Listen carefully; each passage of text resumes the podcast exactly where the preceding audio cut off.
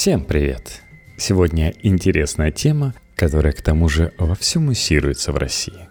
Жизнь после 30. Правда ли, что раньше люди не доживали до старости? Если исключить из статистики детскую смертность, в древности было много долгожителей. Чистая вода и воздух тому способствовали. Текст Дениса Шлянцева для «Репаблик». Согласно научным данным, доисторические люди жили в среднем 20-35 лет. В 1750-х годах в Швеции средняя продолжительность жизни составляла 36 лет. В 1900-е в США 48 лет. А в Российской империи на рубеже 20 века ожидаемая продолжительность жизни была около 30 лет. Что в действительности означают эти цифры – Люди не доживали до старости, несмотря на чистый воздух, воду и органическую еду. Все не так просто. Древний египетский визирь Птахотеп писал стихи о физическом разрушении, присущем старости. Древние греки числили пожилой возраст среди божественных проклятий, а их могильные камни доказывают, что люди доживали до 80 лет. На найденных археологами рисунках также порой изображали старики. Более того, старик из Ла-Шапель-О-Сен, неандерталец, живший 56 тысяч лет назад, на момент смерти явно был в возрасте. Он потерял почти все зубы, а также страдал от некоторых заболеваний, включая артрит – Исследования сохранившихся до настоящего времени племен, в которых люди живут вдали от современной медицины и цивилизации вообще, демонстрируют, что они доживают до более преклонного возраста, чем считалось ранее, в среднем до 70 лет. Таким образом, можно сделать вывод о продолжительности жизни, присущей всему человечеству – утверждает в статье для АИОН кандидат археологических наук из Австралийского национального университета Кристина Кейв.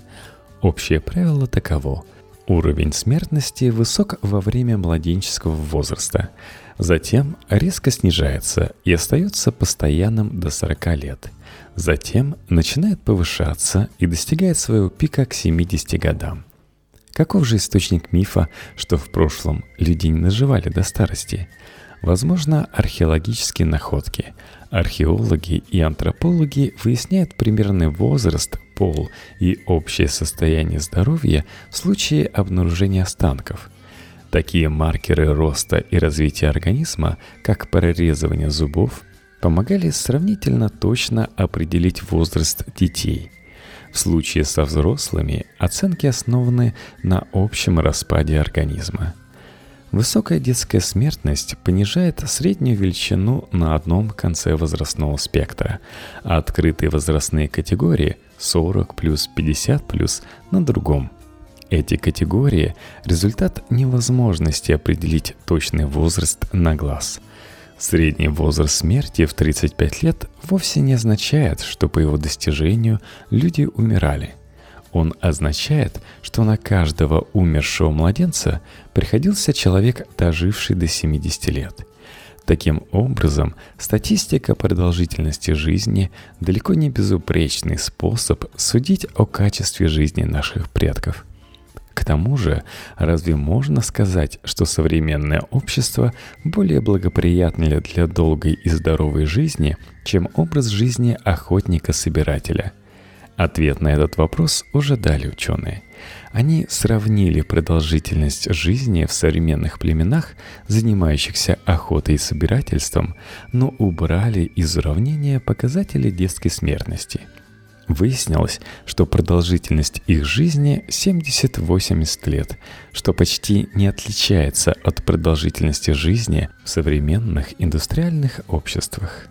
Итак, для более эффективной оценки продолжительности жизни нужно не учитывать в уравнении детскую смертность. Впрочем, как уже говорилось, неспособность приблизительно определить возраст в категории 50+, также влияет на этот средний показатель. Таким образом, оценки археологов о среднем возрасте смерти были искажены на обоих концах возрастного спектра. Это привело к тому, что те люди, которые доживали до старости, становились для археологов невидимками. А это, в свою очередь, означает, что мы не способны полностью понять общество в отдаленном прошлом. Без археологической идентификации этих невидимых пожилых людей нельзя сказать, отличалось ли отношение к ним от отношения к основному населению – Кейв и ее коллега Марк Оксенхэм разработали метод, как пролить свет на невидимок. Для этого они изучили раскопанное ранее кладбище Уортши Парк в графстве Кемпшир, где англосаксы хоронили своих умерших около 1500 лет назад. Предполагалось, что захороненные питались примерно одинаково.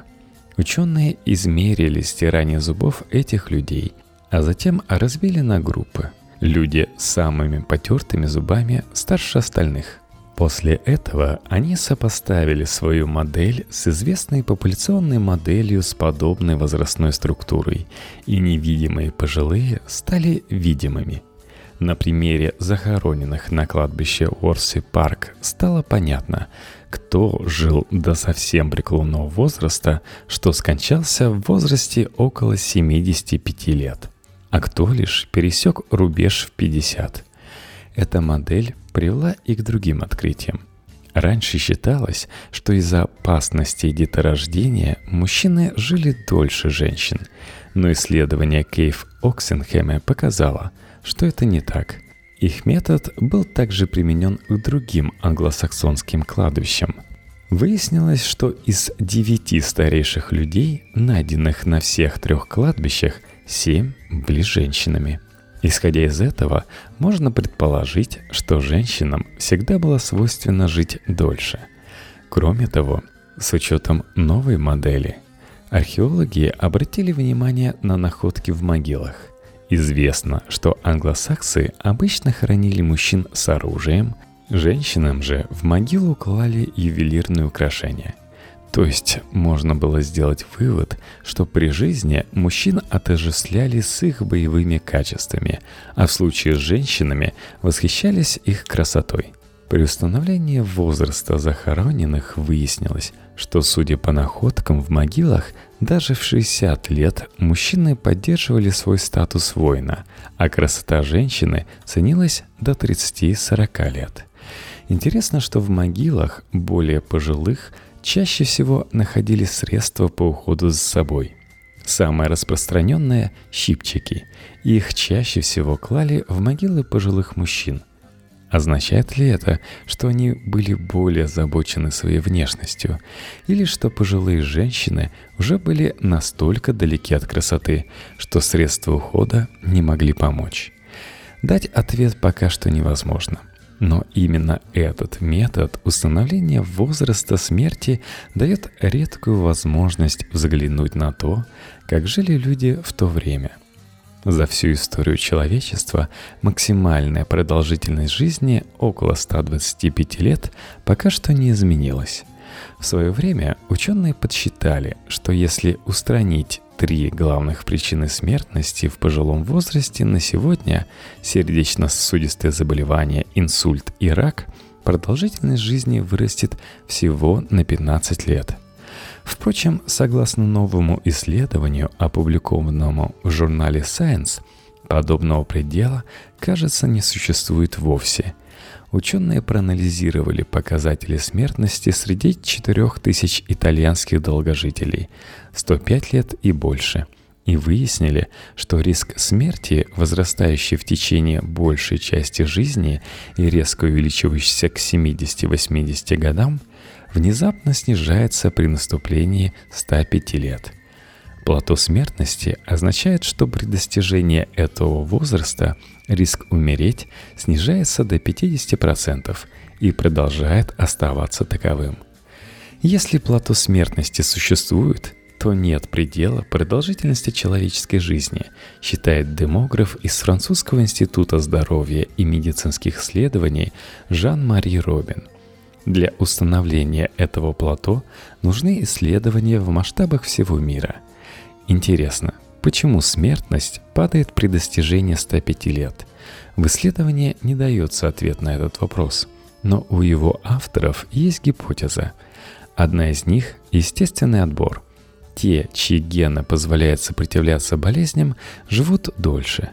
Другая, более интересная, заключается в том, что в какой-то момент механизмы восстановления нашего тела нейтрализуют ущерб.